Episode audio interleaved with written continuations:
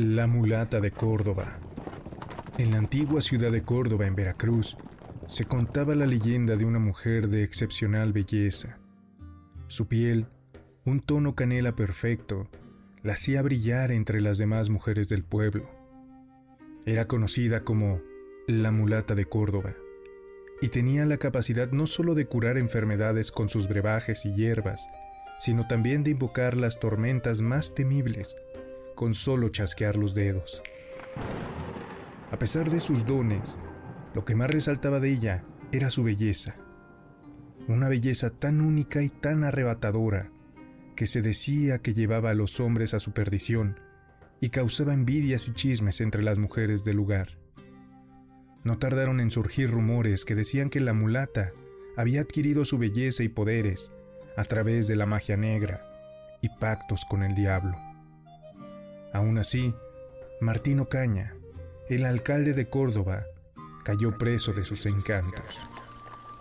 Día tras día le enviaba regalos y buscaba su atención, pero ella, sabia y astuta, sabía que no debía caer en las garras de un hombre tan poderoso, así que lo rechazaba continuamente, buscando no darle falsas esperanzas.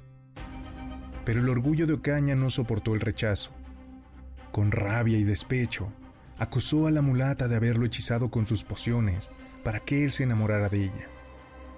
En esos tiempos, tales acusaciones eran tomadas muy en serio. Sin más juicio que la palabra del alcalde, la Inquisición se llevó a la mulata y la encerró en frías y húmedas celdas de San Juan de. Las acusaciones contra la mulata crecían como una bola de nieve las envidias y rencillas del pasado hicieron que muchos se sumaran a acusarla. Fue sentenciada a morir en la hoguera, quemada en leña verde para que su muerte fuera lenta y dolorosa. Una lección para todos aquellos que osaran practicar las artes oscuras y lo pensaran dos veces.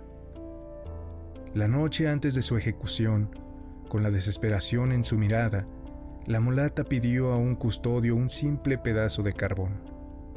El hombre, conmovido por la situación y pensando que no había peligro alguno, accedió.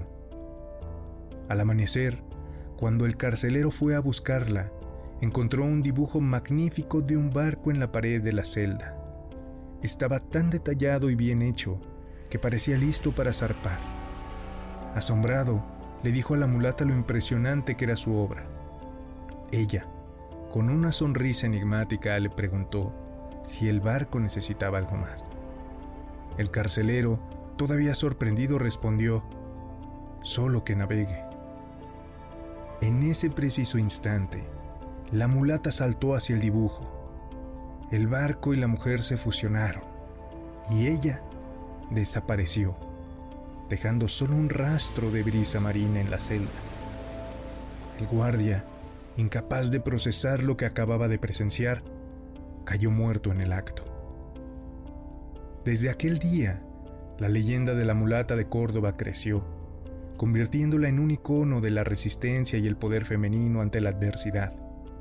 Se dice que en las noches tormentosas, si miras con atención el mar de Veracruz, puedes ver a una mujer a bordo de un barco, navegando libremente bajo la luna, mientras el viento lleva sus risas y cantos.